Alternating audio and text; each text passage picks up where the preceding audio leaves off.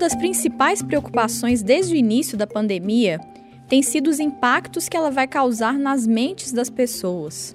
Tanto pela dificuldade em si em lidar com uma doença nova, altamente contagiosa e sobre a qual sabemos muito pouco, quanto pelo efeito das medidas de isolamento e distanciamento social. Por hora, elas são as únicas com eficácia comprovada para conter a disseminação do novo coronavírus, mas ao mesmo tempo trazem consigo efeitos colaterais, como a privação do convívio social e a instabilidade financeira. Se isso já é um desafio para a população como um todo, foi com o intuito de entender especificamente como lésbicas, gays, bissexuais e transexuais estão sendo afetados pela pandemia que o coletivo Vote LGBT realizou uma pesquisa com mais de 10 mil pessoas dessa comunidade no Brasil inteiro.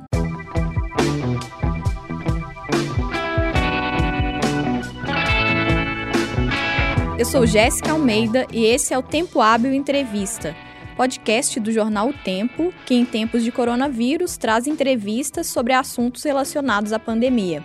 Nesse período de quarentena e isolamento social, os episódios não têm periodicidade definida.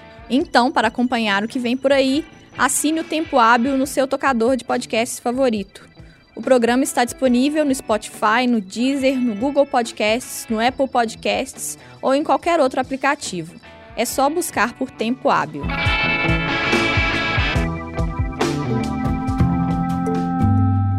Os resultados da pesquisa do coletivo Vote LGBT foram divulgados recentemente. E o que eles indicam é que a pandemia agrava a solidão, o sofrimento mental e o desemprego entre LGBTs.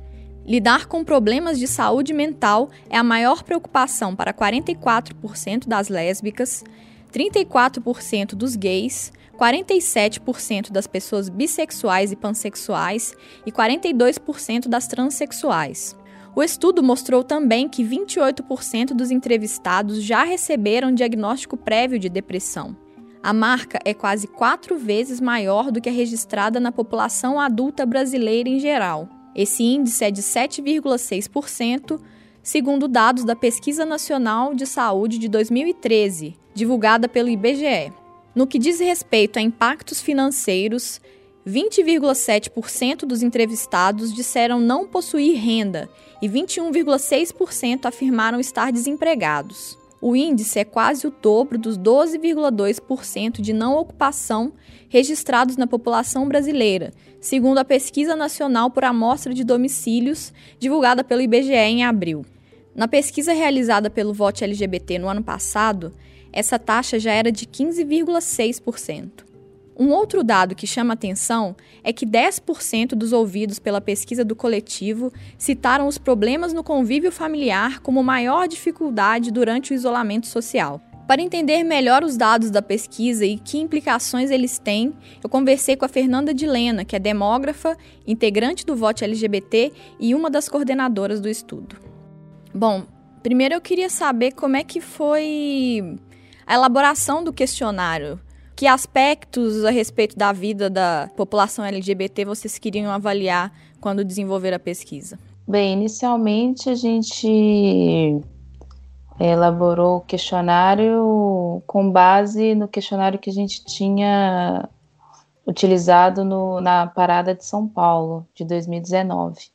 Então, alguns, algumas perguntas a gente reutilizou desse questionário mas uma coisa que a gente introduziu foi a questão do, dos aspectos relacionados com a saúde mental, que a gente, né, como um todo, a gente sabe que é uma preocupação da população em geral por conta da pandemia, e porque a gente também, como pesquisadores da área, a gente sabe, eu e o Samuel Silva, a gente sabe que tem muitos estudos que apontam, né, essa essa maior proporção de pessoas com problemas de saúde mental de, entre LGBTs. Então, foi uma coisa que a gente queria dar um espaço maior dentro do nosso questionário.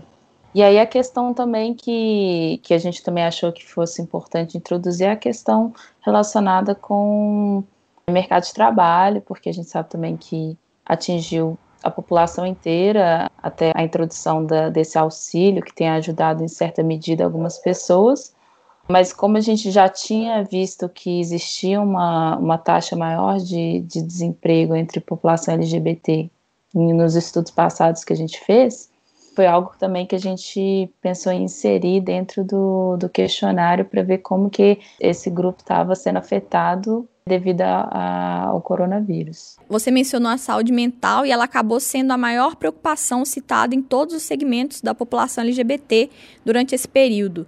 E, inclusive, 28% dos entrevistados já tinham recebido diagnóstico prévio de depressão. Que leitura vocês fazem a respeito do estado psicológico da população LGBT, tanto durante a pandemia quanto antes dela? Bom, a leitura que a gente faz está relacionada com estudos em outros de outra natureza, pessoal da psicologia e da parte de saúde coletiva, né?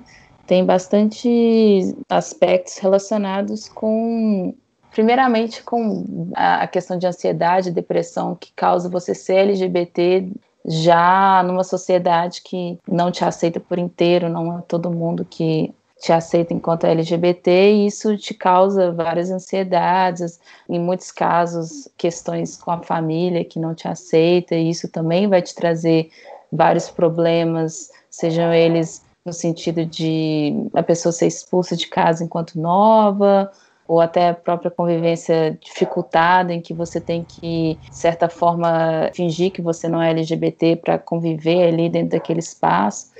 E são todas características que, né, são todas situações que ocorrem com muita frequência dentro da nossa comunidade. E isso vai afetar as pessoas psicologicamente, né? Isso vai drenar elas de uma saúde mental saudável, né? Você também falou da questão do emprego e a pesquisa mostra que o índice de desemprego está em 21,6% enquanto na população brasileira como um todo ele é de 12,2%. Mas como você também já disse, na pesquisa do ano passado que vocês fizeram na parada LGBT de São Paulo, esse índice já era alto, né, de 15,6%. Eu queria então que você comentasse como é que é essa realidade de emprego para a população LGBT e como é que ela funciona para os diferentes segmentos dessa população. É mais difícil, enfim, para lésbicas ou transexuais? Dá para fazer alguma leitura nesse sentido? Olha, a gente consegue perceber com os estudos da parada, a gente percebe que, primeiramente, né, a população LGBT, assim como a população em geral, ela é interseccionada por diversos fatores, né? Então, assim, a questão de gênero, a questão de cor, raça, questão de classe. Então, todas essas questões elas vão estar relacionados na inserção do mercado de trabalho. É claro que dentro da comunidade LGBT a gente ainda tem mais um fator que é a questão de identidade sexual e a identidade de gênero. Então a gente percebe o quê? Que dentro desses segmentos, né, quando a gente pensa, né, quando a gente separa ali mulheres lésbicas de, de homens gays, você vai ver que tem um maior é, desemprego entre mulheres lésbicas. Mas quando você separa também pessoas trans, né, e aí você vai percebendo também que essas pessoas eh, têm taxas ainda maiores. Ou seja, quanto mais afastado de uma heteronormatividade, quanto mais marginalizado você é dentro da sociedade, mais difícil fica essa inserção dentro do mercado de trabalho, né? Mas dá para dizer também que o mercado de trabalho é preconceituoso? Esses índices podem ser lidos dessa forma? Olha, eu acho que eles são um reflexo, né? Eu acho que o mercado de trabalho ele é viesado, sim, a gente consegue perceber isso na população em geral, né? A gente vê que quem ocupa os cargos maiores dentro das empresas e tal, a gente sabe que tem um viés de gênero, né, maior assim, em que a gente pode que tem estudos maiores comprovando isso, né?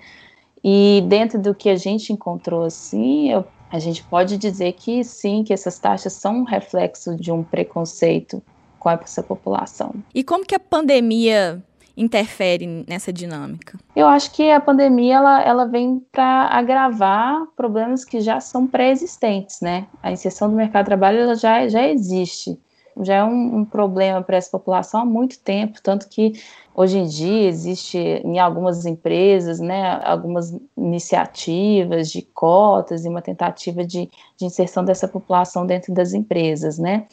Mas eu acho que a pandemia ela vem para agravar essa situação, porque muitas dessas pessoas elas estão inseridas no mercado informal, então elas não têm direitos no sentido de seguro-desemprego, essas coisas, então elas ficam muito à mercê de, nesse caso, de um auxílio emergencial, e às vezes estão em situações de vulnerabilidade em que isso só vai se agravando com o fato de que elas não têm mais com aquele dinheiro que elas contavam por conta daquele emprego que é informal e que agora né, não, já não é mais existente devido às condições e necessidades da pandemia, né, de isolamento social e todos esses outros fatores.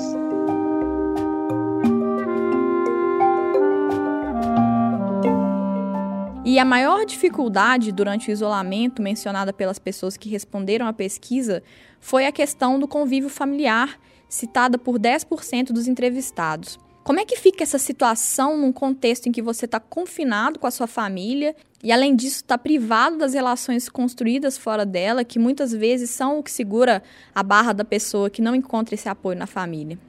É, situação muito preocupante, né? Porque a gente tem uma parcela aí desse grupo que está tendo que lidar com uma situação em que ela não precisava antes e que a válvula de escape era você sair de casa e poder né, vivenciar aquela a sua vida longe daquele daquele ambiente que opressor, né, de certa forma. Então, você tem uma vez que isso é retirado de possibilidades dessa pessoa, ela tem que começar a lidar e aí, se ela tem já uma situação de problema de saúde mental, isso pode ser agravado, ou se ela tinha um, um, um trabalho e, e, ela perde essa, essa renda, ela fica dependente dessa família.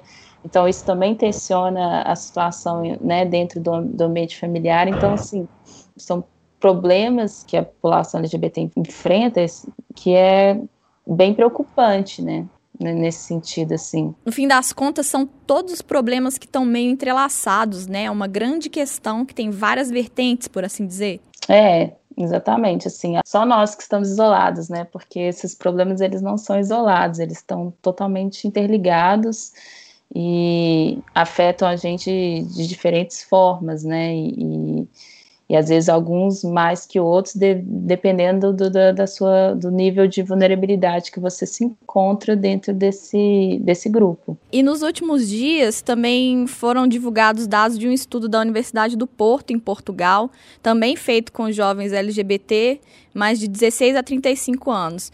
E foi um estudo especificamente focado na saúde mental dessa população durante a quarentena, e 59% se disseram desconfortáveis no seio familiar, enquanto 35% afirmaram que a experiência do confinamento com a família foi sufocante. Eu queria saber que conclusões a gente consegue tirar de duas pesquisas feitas em países de contextos tão diferentes que chegam a dados tão similares? Eu acho que é um quadro de que o, o, preconceito ele é generalizado, ele existe no mundo todo, ele não é específico de um país só, né?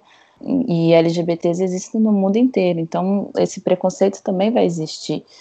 Eu acho que a conclusão é que a gente ainda não conseguiu avançar o tanto quanto a gente gostaria no sentido de uma aceitação que primeiramente né, deveria vir da família e que não vem. Então, e isso é comum a, em diferentes culturas e sociedades. Eu acho que esse é o, é o grande conclusão que a gente pode tirar desses estudos. Fernanda, essas análises que vocês divulgaram agora ainda são análises prévias e o resultado completo vai sair no dia 28 de junho.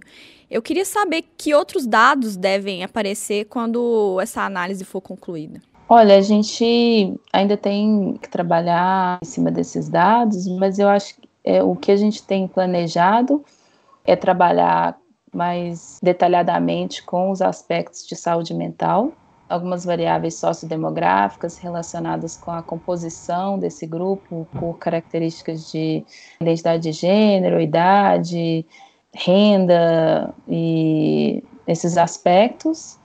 A gente também tem algumas variáveis relacionadas com informação relacionada com o, o, coronavírus, se as pessoas estão bem informadas ou não em relação às recomendações, né, em relação ao, ao, que tem que ser feito em relação ao coronavírus e outros aspectos, assim, que agora não estou conseguindo me lembrar todos, não, porque o questionário é bem extenso, mas esses são os principais que eu acho que a gente vai tentar focar, assim, que eu acho que tem uns resultados mais interessantes. Entendi. Fernanda, era isso. Queria te agradecer pela conversa. Enfim, obrigada.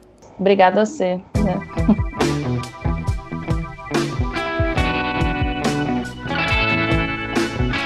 Você ouviu o Tempo Hábil Entrevista, podcast extraordinário do jornal O Tempo para tempos de coronavírus. Para saber dos novos episódios, assine o Tempo Hábil no seu tocador de podcasts favorito. Nós estamos no Spotify, no Deezer, no Google Podcasts, no Apple Podcasts e em todos os demais aplicativos. Eu sou Jéssica Almeida e fiz a produção, o roteiro, a edição e a mixagem do programa. O Tempo Hábil Entrevista volta a qualquer momento. Até a próxima!